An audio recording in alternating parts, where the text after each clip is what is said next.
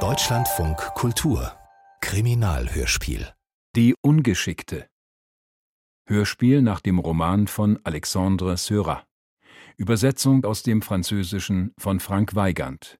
Hörspielbearbeitung Ulrich Lampen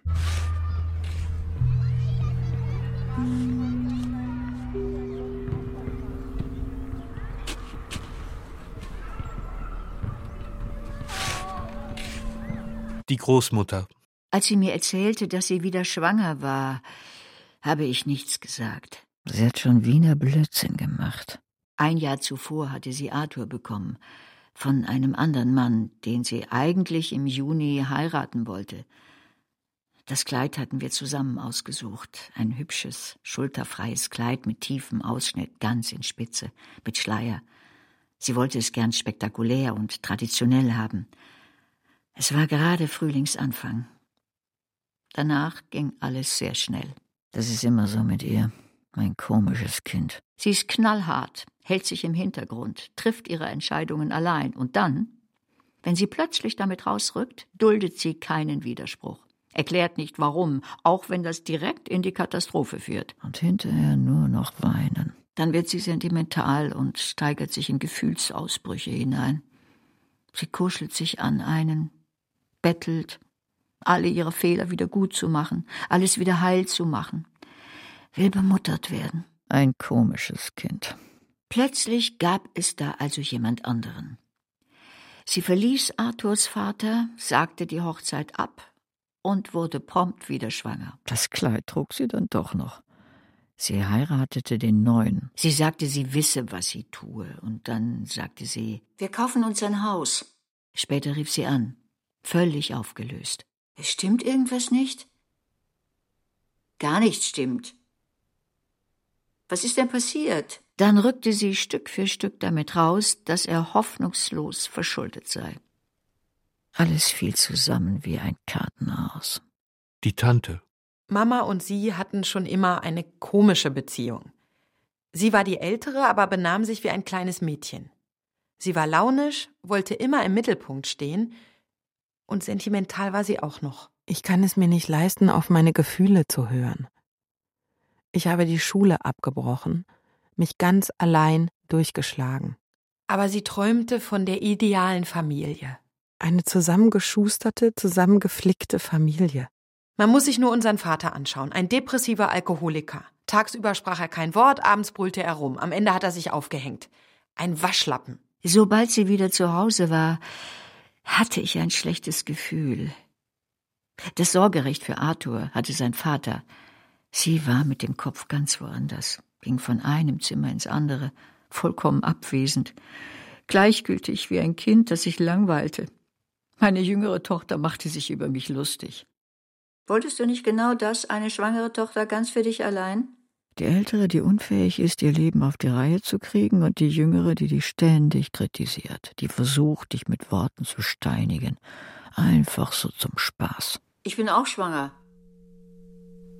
Meine Schwester hatte es irgendwie hingekriegt, genau im selben Moment schwanger zu werden wie ich. Ich glaube, sie hätte das Kind gerne abgetrieben, aber es war zu spät. Für mich war sie ein verängstigtes Kind, Wann genau sie beschloss, das Kind anonym zur Welt zu bringen, weiß ich nicht. Ich sagte nichts, ich sagte kein Wort, schluckte alles herunter. Ich hätte mich um dieses Kind kümmern können. Ich hätte es aufgezogen. Ich hätte es geliebt. Das tat ich ja jetzt schon.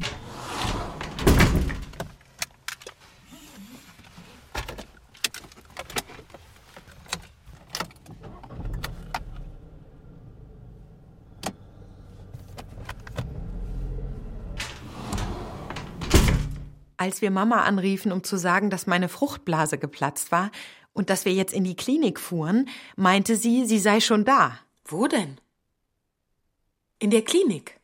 Sie war bei meiner Schwester, die zwar in einer anderen Klinik entbinden sollte, aber am selben Tag wie ich. Meine Schwester war also nicht nur genau gleichzeitig schwanger geworden und erwartete ihre erste Tochter, sondern entband auch noch am selben Tag. Das Kind kam, ich konnte es nicht mehr ansehen. Ich ging hinaus.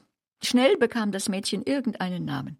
Diana. Ein Prinzessinnenname. Dann packte eine Hand das kleine rosige Fleischbündel und trug es hinaus. Als ich hörte, es sei tot zur Welt gekommen, dachte ich, Scheiße. Das war ganz schön viel. Sie trennt sich, wird schwanger, heiratet, trennt sich nochmal und dann, dann bringt sie auch noch ein totes Kind zur Welt. Im Vergleich dazu war mein Leben sowas von ruhig.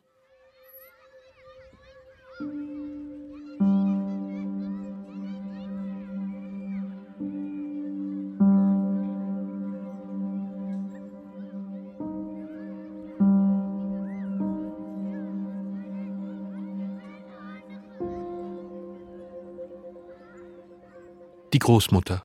Nach der Geburt zog meine Tochter wieder bei mir ein.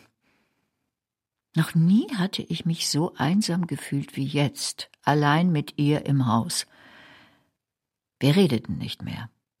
Da war ein Unbehagen, ein Unverständnis und noch mehr. Feindschaft. Denkst du überhaupt manchmal an Diana? Ich lud die Jüngere zu uns nach Hause ein. Die Tante. Kaum waren wir im Haus, stürzte sich Mama auf mich und die Kleine. Sie sprang begeistert um meine Tochter herum. Aber wo war meine Schwester? Sie war nicht gekommen, um uns zu begrüßen. Erst als wir ins Wohnzimmer kamen, sahen wir sie in einem Sessel zusammengekauert. Es würde die Hölle werden. Das begriff ich sofort. Nachts wachte ich auf. Da stand jemand, eine Gestalt, über das Gitterbett gebeugt. Ich brüllte, ich machte das Licht an. Es war meine Schwester. Die Kleine wachte auf und fing an zu schreien. Ich presste sie an mich. Meine Schwester sah uns an, im Schlafanzug in meinem Zimmer mitten in der Nacht. Ich brüllte, aber sie rührte sich nicht und sagte kein Wort. Wäre meine Mutter nicht hochgekommen, um sie wegzubringen, wäre sie nicht aus dem Zimmer gegangen. Erst in den nächsten Tagen begriff ich, dass meine Tochter und ich nur dazu da waren, meine Schwester ins Leben zurückzuholen. Oder für was weiß ich. Nach der Abreise meiner jüngeren Tochter herrschte noch eine Woche lang Schweigen zwischen uns. Wenn ich abends den Müll ans Ende der Allee brachte und dann wiederkam, sah ich sie im Fenster stehen und hörte den Wind in den Bäumen. Zurück im Haus schaltete ich alle Lampen an, bis überall Licht war. Eines Morgens kam sie in die Küche und sagte Ich glaube, ich hole sie zurück. Sie sah mich nicht an. Sie starrte auf die Kaffeekanne, dann goss sie sich eine Tasse ein. Sie wollte unbedingt alleine hingehen und sie wollte nicht darüber reden. Eines Tages teilte mir Mama am Telefon mit, das Kind sei am Leben. Einfach so. Diana. Warum habt ihr behauptet, sie sei tot zur Welt gekommen? Über eine anonyme Geburt spricht man nicht. Ich wusste, dass es gut ausgehen würde. Ich dachte, jetzt hätte sie das Wichtigste in ihrem Leben wiedergefunden. Sie war jetzt Mutter, hatte ihre Tochter. Aber so ein Kind nimmt dich nicht von heute auf morgen an, erst recht nicht nach einem Monat. Diana weinte nachts, und meine Tochter schaffte es nicht, sie zu beruhigen. Sie war müde, sie regte sich auf. Diana liebt mich nicht. Ich nahm Diana und sang ihr Schlafliedchen vor. Von damals, als ich meine Töchter bekommen hatte. Das mochten wir beide. Und wenn ich sie wiegte, stöhnte Diana leise und schlief ein. Wenn ich Mama am Telefon hatte, hieß es immer nur Diana, Diana, Diana. Zuerst hatte das Mädchen keine Mutter und jetzt hatte sie zwei. Irgendwie, ich weiß nicht wie, versöhnte sie sich mit Dianas Vater.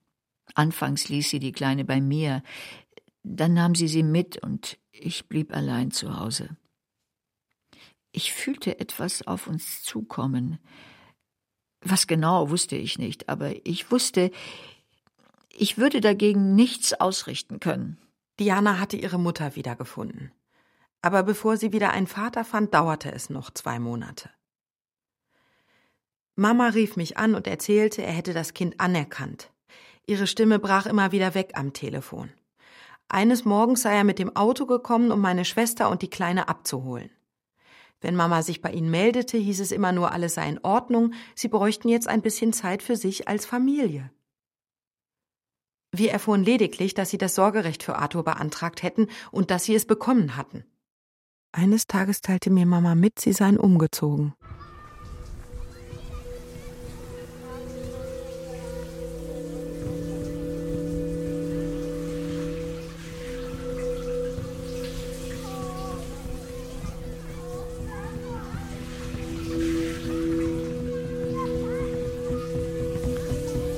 Die Tante.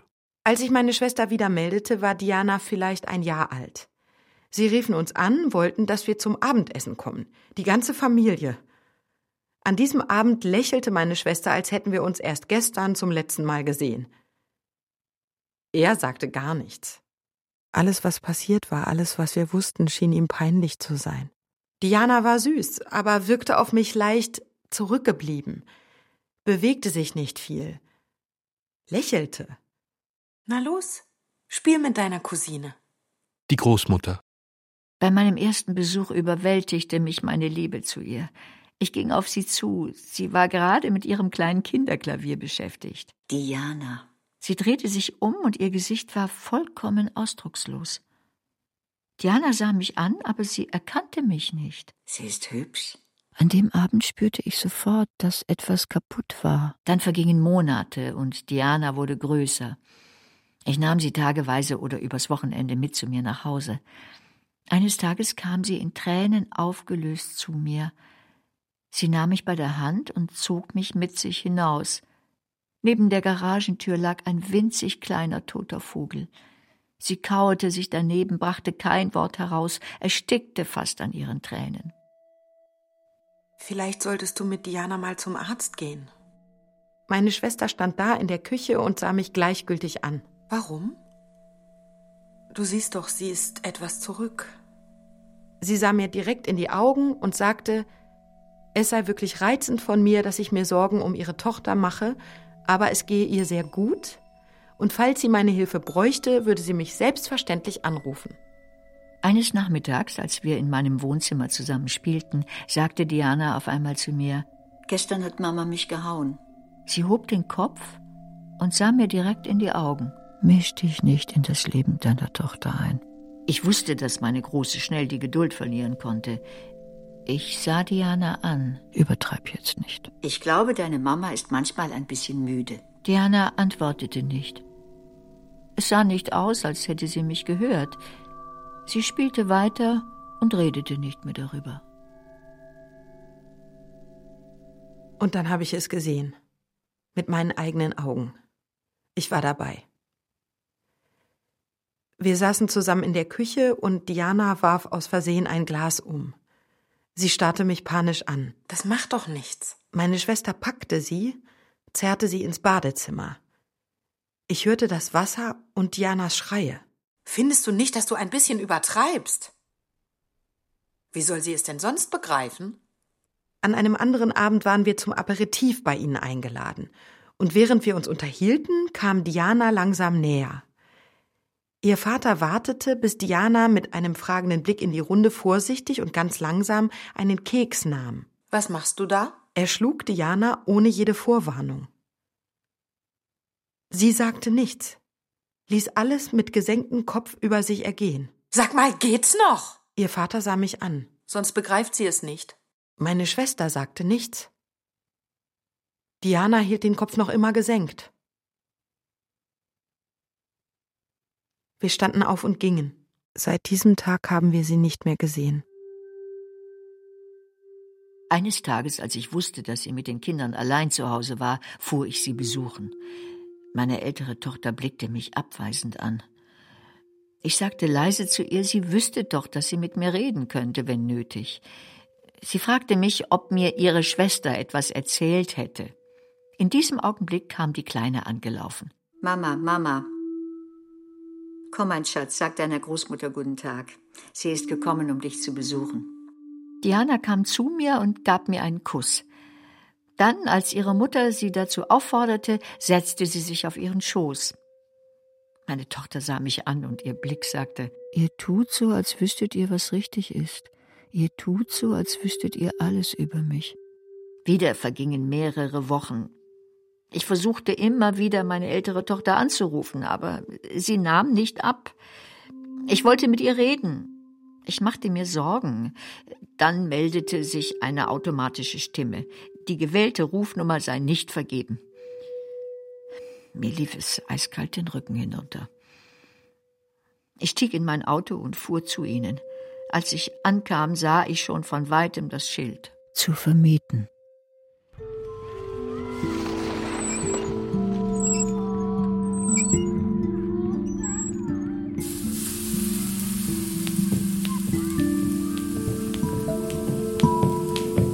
Grundschullehrerin. Ein Märchen, das nachts in einem Tunnel endet, auf einer Schnellstraße mitten in der Stadt. Ein Auto prallt gegen einen Pfeiler und die Prinzessin verbrennt bei lebendigem Leib. Sie ist jetzt nur noch eine in Blech eingeklemmte Leiche. Daran dachte ich, wenn ich den Namen Diana hörte, und ich glaube, ich war da nicht die Einzige. Schon eine komische Idee, sein Kind so zu nennen, sagte ich mir. Unmöglich, dass sie nicht daran gedacht hatten. Diana war ein mitleiderregendes Kind. Sie bettelte um Aufmerksamkeit, sie lächelte die ganze Zeit, meldete sich immer, freiwillig. Sie bemühte sich immer, aber immer zu sehr. Was fehlte? Ich weiß nicht. Sie flehte die anderen an, sie mitspielen zu lassen. Doch das führte nur dazu, dass sich ihre Klassenkameraden über sie lustig machten, mit instinktiver Grausamkeit. Und wenn sie sie doch mitspielen ließen, war es immer Diana, die verlor. Dann lächelte sie wieder, nahm es hin. Wo kam dieses Kind her? Die Direktorin. Als ich ihren Vater bei der Anmeldung nach dem Kindergarten fragte, den Diana besucht hatte, lächelte er und sagte leise Das ist kompliziert. Was ist daran kompliziert? Ja, sie ist krank. Noch dazu, vor ein paar Jahren, als wir unser Haus renovierten, ist beim Vergipsen ein Stück Decke heruntergekommen. Diana spielte direkt darunter. Es war schrecklich. Sie musste ins Krankenhaus. Ganz hat sie sich immer noch nicht erholt. Kurz gesagt, Diana hatte bis dahin noch nie eine öffentliche Einrichtung besucht. Und sie war immerhin sechs Jahre alt. Ihre Krankheit und der frühe Unfall erklärten die Tatsache, dass sie ein wenig behindert wirkte. Sie schien eine leichte Missbildung zu haben. Ihr Kopf sah ein klein bisschen geschwollen aus. Nach dem Unterricht beobachtete ich, wie die Eltern ihre Kinder abholten. Wenn der Vater dran war, stand er da, groß, respekteinflößend und höflich. Diana gegenüber war er sehr aufmerksam und gleichzeitig vielleicht etwas zu streng. Ich weiß nicht, kleine Einzelheiten. Er packte sie beispielsweise am Handgelenk, anstatt sie bei der Hand zu nehmen. Die Mutter war hochschwanger, aus ihr wurde ich nicht schlau. Manchmal lächelte sie ganz entspannt, redete viel, fast überbordend. Manchmal spürte ich so eine Nervosität, beinahe Kälte. Einmal kam Diana mit offenen Haaren in den Unterricht, obwohl sie sonst immer einen Pferdeschwanz trug. Ich sah, dass sie sich oft am Nacken rieb. In der Pause fragte ich sie, Tut dir der Nacken weh? Und ganz schnell, beinahe ohne nachzudenken, fasste ich mit der Hand an ihren Hinterkopf und spürte eine Schwellung, einen Höcker. Diana zuckte ein bisschen zusammen. Tut es da weh? Fast gar nicht. Wie ist das passiert? Ich bin hingefallen. Hingefallen? Ja, ja. In den folgenden Tagen und Wochen war ich aufmerksamer und stellte nach und nach fest, dass sie sehr häufig blaue Flecken hatte kleine blaue Male an den Armen, den Beinen, am Hals. Also bestellte ich ihre Eltern ein. Sie kamen gleich am Tag darauf in die Schule. Sie hielten zusammen wie Pech und Schwefel, unangreifbar und aufeinander eingespielt, wie die Rädchen einer gut geölten Maschine. Er kühl, extrem förmlich, sie wortgewandt, mitteilsam, fast begierig, sich mir anzuvertrauen. Sie machen eine bemerkenswerte Arbeit, Madame. Schließlich sagte ich, dass da diese blauen Flecken seien. Einen kurzen Moment herrschte Schweigen. Und dann erklärte mir der Vater, die Kleine ist ein Pechvogel, ein Tollpatsch, sehr ungeschickt. Da kann sie nichts dafür. Sie stößt sich überall und fällt ständig hin. Ich wusste nicht, was ich tun sollte. Und doch musste etwas geschehen. Die Schulärztin. Als Dianas Lehrerin in mein Büro kam, spürte ich sofort, wie unruhig und hektisch sie war. Obwohl sie bislang nur über wenige Hinweise verfügte, war sie bereit, das Jugendamt einzuschalten. Ich zögerte. Bei dieser Art von Angelegenheit musste man sich sehr sicher sein. Ich vereinbarte einen Termin mit den Eltern und der Kleinen für den kommenden Monat im Rahmen der Pflichtuntersuchungen. Der Vater kam allein mit seiner Tochter. Die Mutter hatte gerade ihr viertes Kind zur Welt gebracht. Wir unterhielten uns über ihre Familie. Er wirkte keineswegs schuldbewusst, sondern entspannt und selbstsicher und kümmerte sich aufmerksam um die Kleine. Sie stand da, lächelte.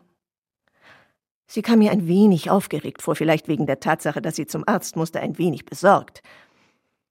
Offensichtlich behindert, geistig leicht zurückgeblieben. Wir plauderten über die Gegend. Sie waren vor zwei Jahren hergezogen und fühlten sich wohl. Die Kleine hatte ein paar Spuren von Stürzen und häuslichen Unfällen. Nichts Besorgniserregendes.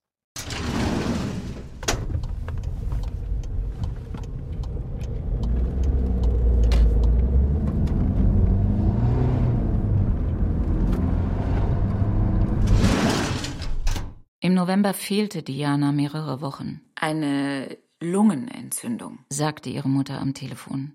Eine Lungenentzündung. Als Diana wiederkam, sah ihr Gesicht merkwürdig aus. Geschwollen oder aufgedunsen.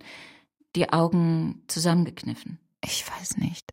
Damals begann ich alles aufzuschreiben, was mir an Diana auffiel. 6. Dezember. Eine Spur am Hals. Ein Zentimeter lang. Und Rötungen an Handgelenken und Unterarmen. 9. Dezember. Ein großer blauer Fleck auf dem Oberschenkel. Durchmesser eineinhalb Zentimeter. 15. Dezember. Ihr Daumen tut weh. Sie sagt, sie sei vom Fahrrad gefallen. Mit den Händen zuerst.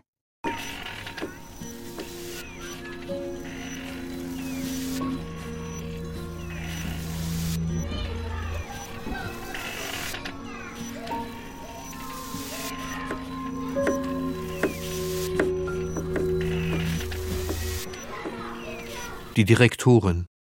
Meiner Meinung nach ging es darum, Geschlossenheit zu demonstrieren. Wir mussten ihnen zeigen, dass sie ein Kollegium vor sich hatten, das wachsam blieb und sich ihnen in den Weg stellen würde, falls sich der Verdacht erhärten sollte. Als Dianas Lehrerin zu mir kam und mir kommentarlos zeigte, was sie täglich notiert hatte, brauchte ich einen Moment, bis ich begriff. 17. Dezember eine Verbrennung am Arm. 3. Januar. Sie hinkt. Die Hüfte tut ihr weh. Wir mussten etwas tun. Es war in Dianas Interesse. Die Grundschullehrerin. Zum neuen Termin kamen sie nicht zu zweit, sondern zu sechst. Die komplette Familie. Sagt höflich Guten Tag zu den Damen von Dianas Schule. Diana lächelte und sah aus, als sei sie stolz darauf, im Mittelpunkt zu stehen. Vielleicht tat sie nicht einmal so. Dianas Mutter hielt ihr Neugeborenes eng an sich gepresst. Ihr Blick sagte, Sehen meine Kinder aus, als würden wir sie misshandeln? Wie erklären Sie sich dann, dass Diana misshandelt wird? Als einzige. Auf die Frage nach der langen Fehlzeit im November erzählte Dianas Vater von ihrer Bindehautentzündung, Sie hätte eine allergische Reaktion infolge einer Immunerkrankung, wegen der sie seit Jahren in Behandlung sei. Und die Lungenentzündung? Die Lungenentzündung war davor. Ich sah Diana an. Ich wollte, dass sie redete. Aber ich wusste, dass sie vor allem hier und unter diesen Umständen nicht reden würde. Sie lächelte nur. Schön ruhig und schön brav. Nach und nach geriet das Gespräch ins Stocken. Mein Unbehagen wurde immer größer. Dann versuchte die Direktorin deutliche Worte zu finden. Dass wir höchst besorgt seien um Dianas Gesundheit, dass wir in Zukunft extrem aufmerksam sein würden und dass es unsere Pflicht sei, darauf zu achten, dass keinerlei Vorfall Dianas Gesundheit beeinträchtigen würde, ebenso wenig wie den positiven Verlauf ihrer Schullaufbahn. Man verabschiedete sich. Die Mutter schaute uns dankbar an. Es beruhigt mich zu wissen, dass das Personal dieser Schule derart professionell und derart aufmerksam ist. Die Schulärztin. Für mich klang das Argument mit der Bindehautentzündung überzeugend. Bestimmte Behandlungen lassen Gesicht und Augenlider anschwellen, als trage man eine Maske aus Wachs. Manche Kinder leiden unter Fehlfunktionen des Immunsystems und fangen sich alle möglichen Infektionen und Viren ein. Trotzdem bestand die Direktorin darauf, den Vater möglichst bald einzubestellen.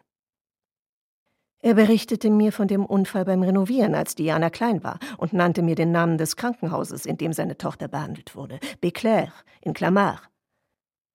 Doch an den Namen des Spezialisten erinnerte er sich nicht mehr. Daraufhin gab ich ihm einen Brief an den betreffenden Arzt mit, in dem ich als Kollegin um genauere Einzelheiten bat. Er sagte, er würde den Brief schnellstmöglich weitergeben. Jeden Montag bat ich die Kinder zu erzählen, was sie am Wochenende gemacht hatten. Und jedes Mal erzählte Diana von Besuchen, Bergen von Geschenken, wunderschönen Spaziergängen, Szenen, in denen sie wie eine Prinzessin behandelt wurde. Wie sollte ich darauf reagieren? Diana, kann es sein, dass du diese Geschenke gar nicht alle bekommen hast? Du hast recht, Frau Lehrerin. Das kann sein. Das war alles. Sonst sagte sie nichts. Ein paar Wochen später hatte Diana den Abdruck eines Schuhs auf ihrem Oberschenkel. In mein Heft notierte ich rote Male auf dem Oberschenkel. Womöglich Sportschuh. Erwachsenengröße. Ich hätte sie gerne in den Arm genommen, zu ihr gesagt, alles wird gut, und sie in den Schlaf gewiegt. Wie ist denn das passiert? Ich bin hingefallen. Ich bin sehr ungeschickt. Das musste sich die Direktorin ansehen.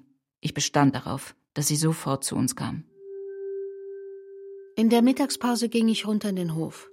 Als Diana versuchte, mir aus dem Weg zu gehen, sah ich die roten Striemen an ihren Oberschenkeln. Ich sah sie mir genauer an. Die Male erinnerten mich an die Abdrücke der Fußballschuhe im Matsch vor unserem Sportplatz. Nur viel größer. Ich bin eben hingefallen. Wir müssen trotzdem mit deinen Eltern darüber reden. Als sie kamen, lächelten sie und bedankten sich dafür, dass wir uns so sehr um ihre Tochter sorgten. Die Mutter wollte uns die Striemen erklären. Diana ist beim Streit mit ihrem Bruder auf den Kies weggeknallt. Kies, diese Abdrücke. Die Mutter blickte uns nacheinander direkt in die Augen und sagte mit einem strahlenden Lächeln Wegen ihrer Krankheit hinterlässt schon die leiseste Berührungsspuren auf ihrer Haut. Man könnte fast glauben, sie würde geschlagen.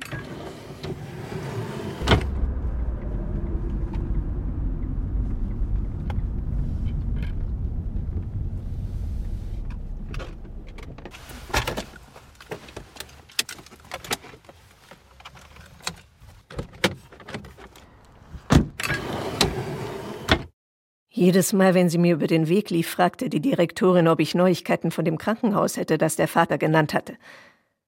Aber ich hatte nichts gehört. Also rief ich, um das Ganze hinter mich zu bringen, das Beclair-Krankenhaus in Clamart an. Auf der betreffenden Station kannte niemand die Kleine. Und auch nicht ihre Eltern. Ich blieb hartnäckig. Aber ihr Name stand nirgendwo in den Akten. Nach einer Weile erfuhr ich schließlich, dass das Kind nicht mehr bei uns war. Dass die Eltern umgezogen waren und Diana die Schule gewechselt hatte. Ich sagte mir, andere würden sich darum kümmern. Wir hatten getan, was wir konnten. Diana war weg. Mir blieb nur die lange Liste von Verletzungen, die ich notiert hatte.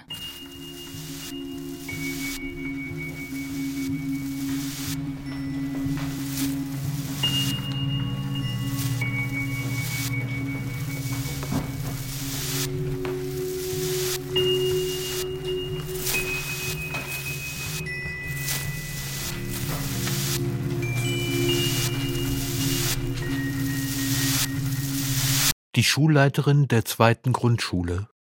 Ich hatte sie bei mir im Büro empfangen. Dianas Vater meinte, sie seien aus familiären Gründen umgezogen. Ich fragte nicht weiter nach. Diana war ein seltsames kleines Mädchen, das in mancher Hinsicht sehr frühreif war. Sie konnte sich zum Beispiel perfekt ausdrücken, doch in vielen anderen Bereichen etwas zurückgeblieben wirkte. Beim Lesen, Zeichnen, manchmal auch was die Sauberkeit anging. Der Lehrer der zweiten Grundschule. Ich war beunruhigt.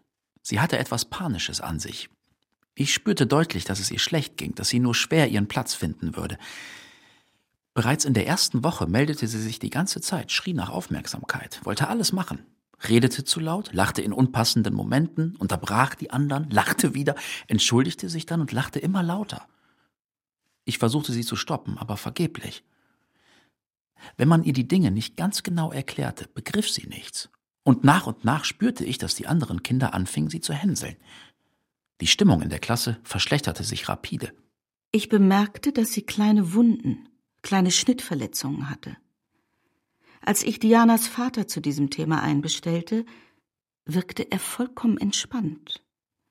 Er bestand darauf, mir die besondere Situation seiner Tochter in allen Einzelheiten zu schildern. Ihre Immunerkrankung, die Spätfolgen des Unfalls, der den Beginn ihrer Schullaufbahn durcheinandergebracht hatte und ihren Entwicklungsrückstand erklärte.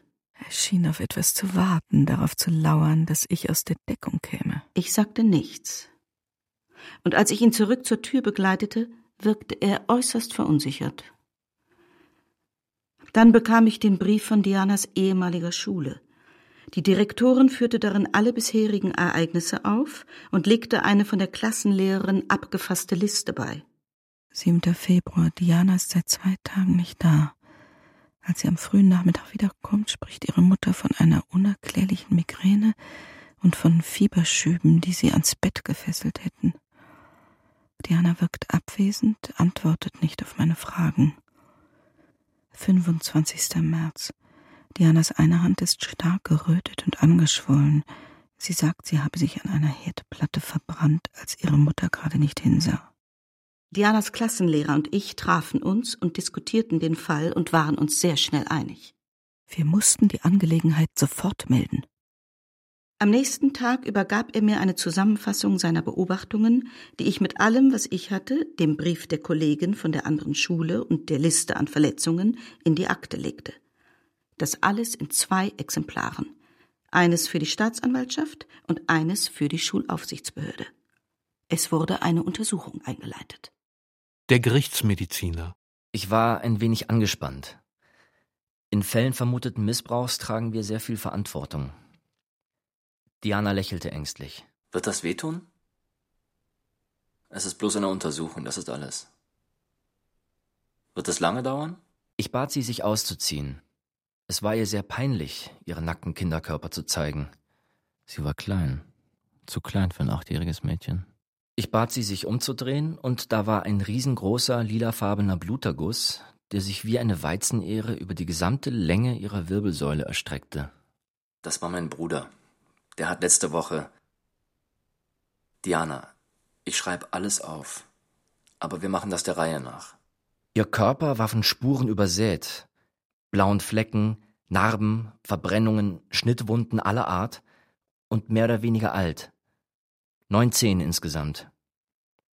Ich notierte sie sorgfältig, beschrieb sie dabei so genau wie möglich, wie es mein Beruf verlangte und in dem Bewusstsein, dass dies das einzige Gutachten war, das die Justiz bei ihren Ermittlungen verwenden würde. Für jede Verletzung gab mir die Kleine eine Erklärung. Die Verbrennung am Arm? Da habe ich aus Versehen etwas zu heiß geduscht. Die Verletzung am Kopf? Da bin ich die Treppe runtergefallen. Das Aua am Oberschenkel? Da hat mein Bruder mich getreten die Narbe an der Ferse? Da bin ich mit dem Fahrrad umgefallen. Dann holte ich die Eltern dazu und sagte ihnen, dass ich eine gewisse Anzahl von Verletzungen festgestellt hatte und ihre Erklärungen dazu notieren müsste. Die Mutter wurde blass bei den Gedanken, jemand könnte ihr unterstellen, dass sie ihre Tochter misshandelte. Dabei unterstellte ich ihr gar nichts. Meine Rolle beschränkt sich darauf, zu beobachten, zu beschreiben und schriftlich niederzulegen, was sie zu sagen haben. Ich führte die Verletzungen der Reihe nach auf und für jede einzelne hatten sie eine Erklärung. Exakt dieselbe wie die kleine. Sie waren sogar in der Lage, die Umstände jeder Situation detailliert zu beschreiben und anzugeben, wo genau sich jedes einzelne Familienmitglied in diesem Augenblick befand. Ich notierte alles, dankte ihnen und sie gingen hinaus. Ich beendete meinen Bericht mit folgender Schlussfolgerung. Die Verletzungen könnten das Ergebnis von Unfällen im Haushalt sein, aber ihre Anzahl ist extrem verdächtig. Trotz der übereinstimmenden Erklärungen von Eltern und Kind lassen sich Gewalt und Misshandlungen nicht ausschließen. Die Akte wurde an die Sonderkommission der Polizei weitergeleitet.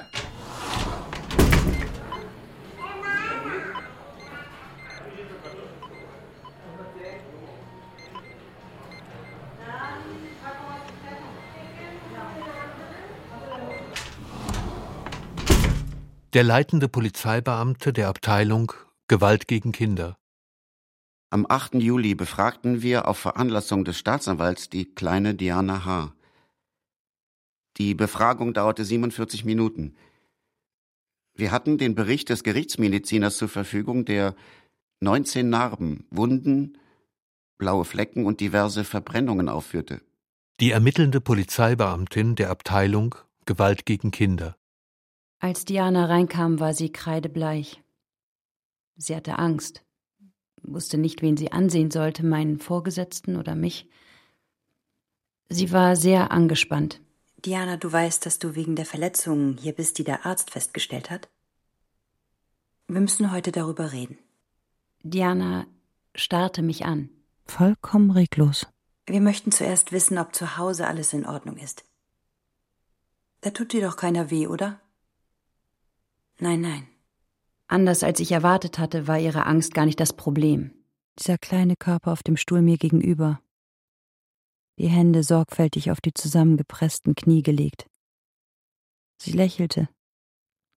Ein braves, gut erzogenes Kind. Und in der Schule? Ja, ja. Das waren ganz schön viele Auers. Und dann begann sie in äußerst vernünftigem Tonfall, sehr ruhig und wohl überlegt, jede einzelne Stelle zu erklären. Auf dem Rücken. Da habe ich mich angehauen. Und auf dem Bauch? Da bin ich hingefallen. Ich bin sehr ungeschickt. Ich fragte die Kleine, was ihre Eltern beruflich machten. Papa ist Umzugshelfer und Mama macht bei uns den Haushalt. Ich fragte sie, ob sie jemanden hätte, dem sie sich anvertrauen könnte, wenn sie ein kleines Geheimnis hat. Ein kleines Geheimnis? Sie sagte, sie würde es einer ihrer Freundinnen aus der Klasse sagen, aber sie nannte mir keinen Namen. Als ich sie fragte, ob sie verstehe, dass wir ihr helfen wollten, nickte sie, aber sie machte nicht den Eindruck, als wüsste sie, warum sie bei uns war. Dir tut doch keiner weh. Nein, nur meine Brüder und meine Schwester, die boxen mich manchmal. Tut dir wirklich niemand weh? Außer Mama und Papa. Papa haut mich nicht. Und Mama auch nicht. Ihre ganze Art zu sprechen schien durcheinander. Als wäre etwas kaputt gegangen und zu schnell wieder zusammengesetzt worden. Entweder sie hatte die Bedeutung mancher Wörter falsch verstanden, oder die Wörter passten nicht zu dem, was sie sagen oder nicht sagen wollte. Für einen Augenblick war es ganz still. Und dann fing sie von alleine an, einen Haufen Dinge zu erzählen, die nichts mit dem zu tun hatten, was wir wissen wollten. Sie sagte, sie würden umziehen und dass sie in dem neuen Haus ein Zimmer ganz für sich allein bekommen würde. Ich hatte nicht erwartet, dass das Gespräch so verlaufen würde. Ich hatte bereits zahlreiche Befragungen dieser Art durchgeführt, und es war mir immer gelungen, in den Antworten Widersprüche zu finden, die das Kind aus der Fassung brachten. Und damit konnte man dann später arbeiten. Was hatten wir erreicht? Hatten wir irgendetwas Neues in Erfahrung gebracht? Nein.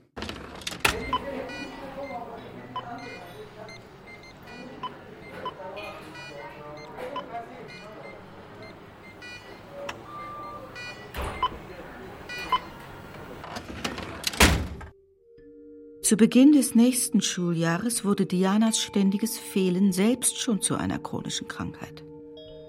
Wir meldeten es regelmäßig der Schulaufsichtsbehörde und ich rief bei Diana zu Hause an. Die Eltern hatten stets eine Menge Erklärungen und hin und wieder schickten sie mir ärztliche Atteste. Ich drohte ihnen immer häufiger mit Konsequenzen. Kurz nach Allerheiligen kam Diana wieder. Aber sie hatte sich verändert. Sie machte sich ganz klein, als ob sie übersehen werden wollte. Als ob sie Angst hätte. Von nun an bemühte ich mich, ihr einmal täglich über den Weg zu laufen. Es wurde zu einer Art Verabredung zwischen uns beiden. Wir plauderten über ihren Tag, über den Lehrplan, über die Schule. Sie hatte sich an mich gewöhnt und ich glaube, sie wartete begierig auf diese kurzen rituellen Augenblicke. Ich machte mir Sorgen über den Fortgang der Ermittlungen. Ich rief im Büro des Staatsanwalts an und erfuhr, nachdem ich mich hartnäckig durch alle Abteilungen hatte verbinden lassen, dass die Angelegenheit im Oktober zu den Akten gelegt worden war. Es gab nur Indizien und die reichten nicht aus. Auf einmal fühlte ich mich sehr allein.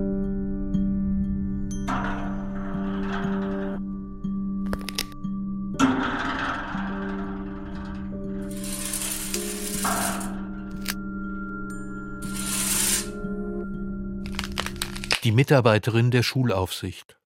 Bei der Schulaufsicht arbeiten wir in einem ganz bestimmten gesetzlich geregelten Rahmen. Die Staatsanwaltschaft hatte die Sache nicht weiter verfolgt. Die Angelegenheit war zu den Akten gelegt worden. Die Schulleiterin der zweiten Grundschule. Eines Morgens kam Dianas Lehrer zu mir. Er war äußerst beunruhigt. Ich sollte mir Diana ansehen. Sie hinkte. Er hatte sie in der Pause beiseite genommen. Was ist mit deinen Füßen, Diana? Nichts. Ich habe mir ein bisschen wehgetan. Wie hast du dir wehgetan? Ach nichts, ich bin nur barfuß über ein paar spitze Steine gelaufen. Über ein paar spitze Steine? Und dann hatte der Lehrer die Klassenzimmertür geschlossen und Diana gebeten, ihre Schuhe auszuziehen. Das dürfen Sie aber nicht meinen Eltern sagen. Warum darf ich das deinen Eltern nicht sagen? Weil ich nicht über spitze Steine laufen darf. Ich bin doch so ungeschickt. Zieh jetzt deine Schuhe aus, Diana. Die Fußsohlen waren voller Blasen und Abschürfungen. An manchen Stellen konnte man das rohe Fleisch sehen. Was hast du denn da gemacht, Diana? Das hab ich doch schon gesagt. Ich ließ den Schularzt kommen, der auf der Stelle die Einweisung in ein Krankenhaus anordnete. Ich leitete meine Beobachtungen an die Schulaufsicht weiter. Vielleicht war das am Ende ein Glücksfall für Diana. Vielleicht war das der eine Vorfall zu viel, durch den nun endlich alles in Gang kommen würde. Der Kinderarzt des Krankenhauses. Der Schularzt war der Meinung, dass die zahlreichen Narben und Verletzungen an den Füßen auf Misshandlungen hindeuteten. Die betreffenden Verletzungen waren stark infiziert und äußerst besorgniserregend. Als der Vater der Kleinen kam, konnte ich ihn nicht empfangen, doch die Krankenschwester erzählte uns, was er gesagt hatte. Als seine Frau und er außer Haus gewesen seien und Diana in der Obhut ihres Bruders gelassen hätten, sei die Kleine leichtsinnigerweise auf die Terrasse aus unverputztem Beton hinausgegangen und hätte sich selbst als Strafe auferlegt, einen Großteil des Nachmittags über den unverputzten Beton zu rennen, wofür er selbst keinerlei Erklärung hätte. Der Ältere sei wegen seiner Nachlässigkeit streng gerügt worden. Sie hätten die Kleine zum Hausarzt der Familie geschickt, der verschiedene Salben verschrieben habe. Bei meiner Visite am späten Nachmittag fragte ich die Kleine, was passiert sei, und sie wiederholte exakt dieselbe Geschichte. Wir beschlossen, weitere Untersuchungen durchzuführen. Als ich den Vater telefonisch über die Einweisung seiner Tochter ins Krankenhaus informierte, wirkte er äußerst erstaunt. Warum? Ich erklärte es ihm so neutral wie möglich. Aber warum ist sie ins Krankenhaus eingewiesen worden? Ich sagte ihm, dass der Schularzt die Situation anscheinend anders eingeschätzt hätte als ihr Hausarzt. Und was heißt das? Darüber entscheiden nun die Ärzte. Glauben Sie, dass unsere Tochter misshandelt wird?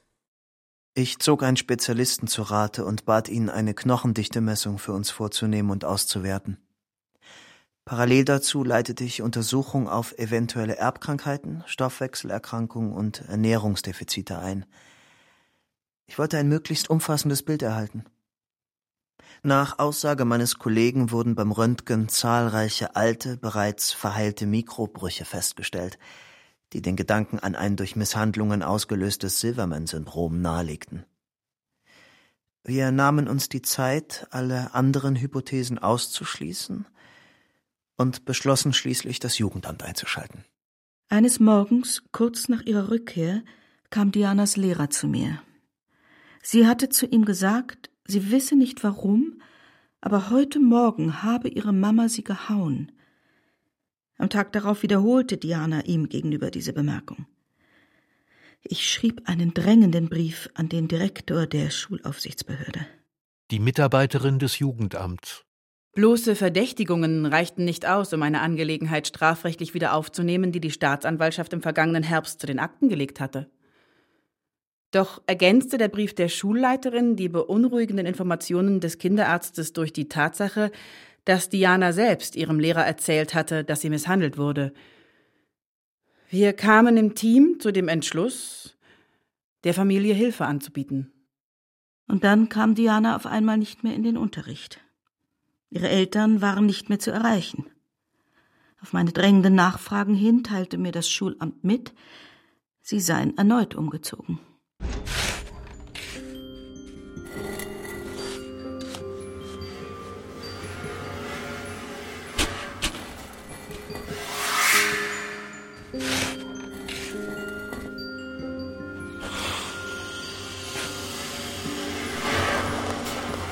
Die Sozialarbeiterin. Bis wir herausgefunden hatten, wo sie waren, war es Ende Mai geworden.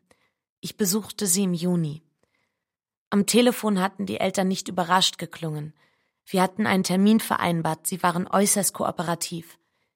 In ihrem Wohnzimmer befanden sich noch ein paar halbvolle Kartons, wofür sie sich entschuldigten.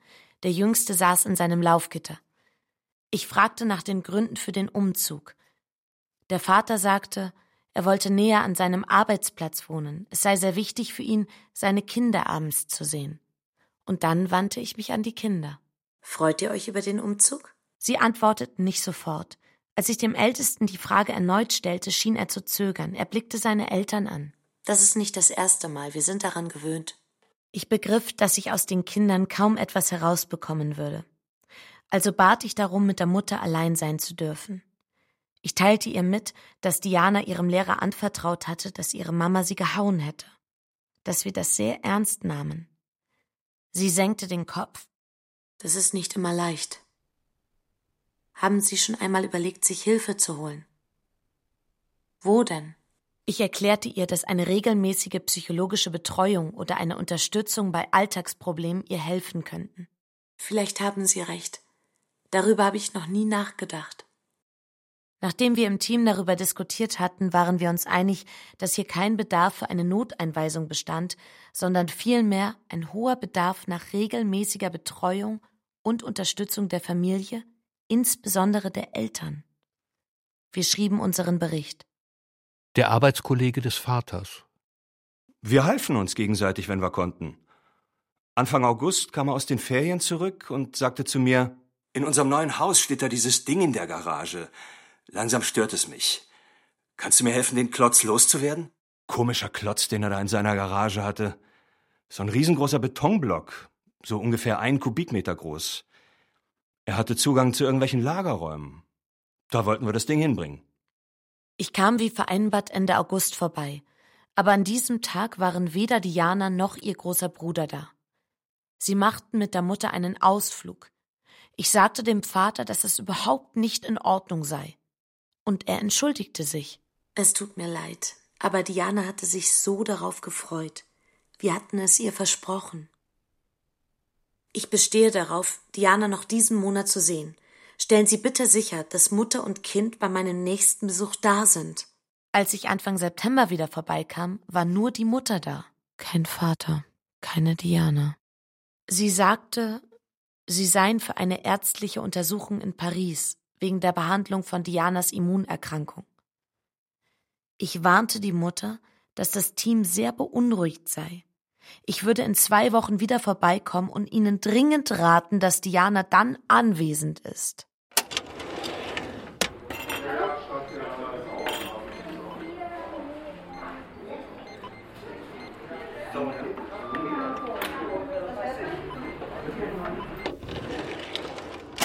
Der Streifenpolizist. Irgendetwas war da komisch. Ein Kind sei aus einem geschlossenen Fahrzeug verschwunden, während die Familie kurz etwas zu essen geholt habe. Als wir nach dem Notruf eintrafen, standen sie da. Die Mutter unter Tränen, der Vater mit starrem Blick und der Sohn niedergeschlagen, aber ruhig, als würde er sich schämen. Er beschrieb uns seine Schwester. Jeans, Ballerinas mit schwarzen Blütenblättern drauf und ein rosa T-Shirt. Sie hat hinten geschlafen, sonst hätten wir sie doch mitgenommen. Die Kollegen durchkämmten die nähere Umgebung, begannen Spuren zu sammeln. Nichts deutete darauf hin, dass das Auto aufgebrochen wurde, aber die Kleine hätte auch von allein aussteigen können. An diesem Abend beschlossen wir, den Fall hochzustufen. Das hieß Plakate sowie Suchmeldungen in der Presse und im Radio. Die Großmutter. Ich habe sie kaum erkannt. Ich habe sie auf diesem Foto kaum wiedererkannt. Körperlich hatte sie sich so sehr verändert, und trotzdem.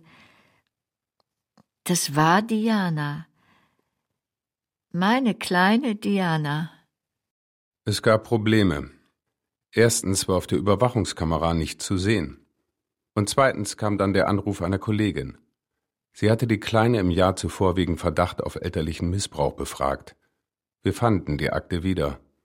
Die Sache war nicht weiterverfolgt worden. Aber es stank zum Himmel. Je mehr man begreift, desto schwindeliger wird einem.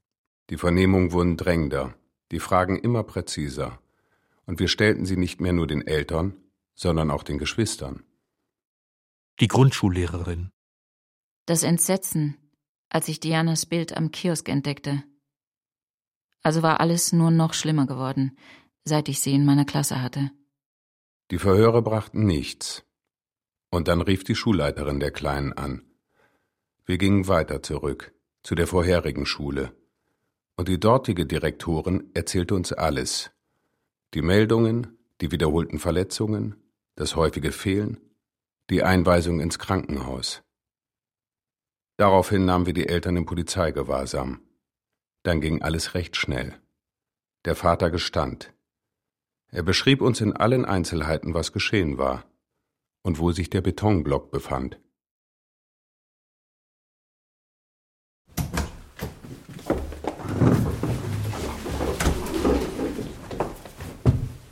Guten Morgen. Bitte nehmen Sie Platz.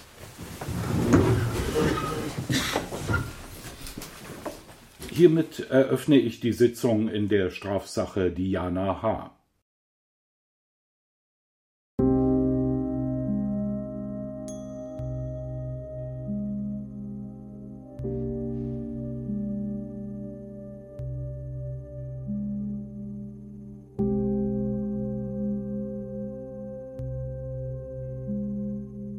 Die Ungeschickte. Hörspiel nach dem Roman von Alexandre Seurat. Übersetzung aus dem Französischen von Frank Weigand.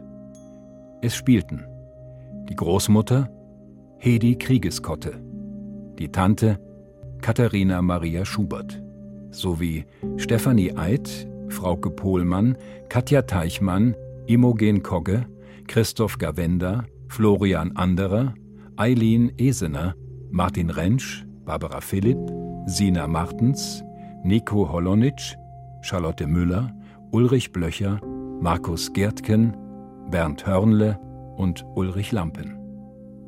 Komposition Bert Wrede. Ton und Technik Alexander Brennecke und Christoph Richter. Regieassistenz Johanna Tirntal. Hörspielbearbeitung und Regie Ulrich Lampen. Produktion Deutschlandfunk Kultur 2019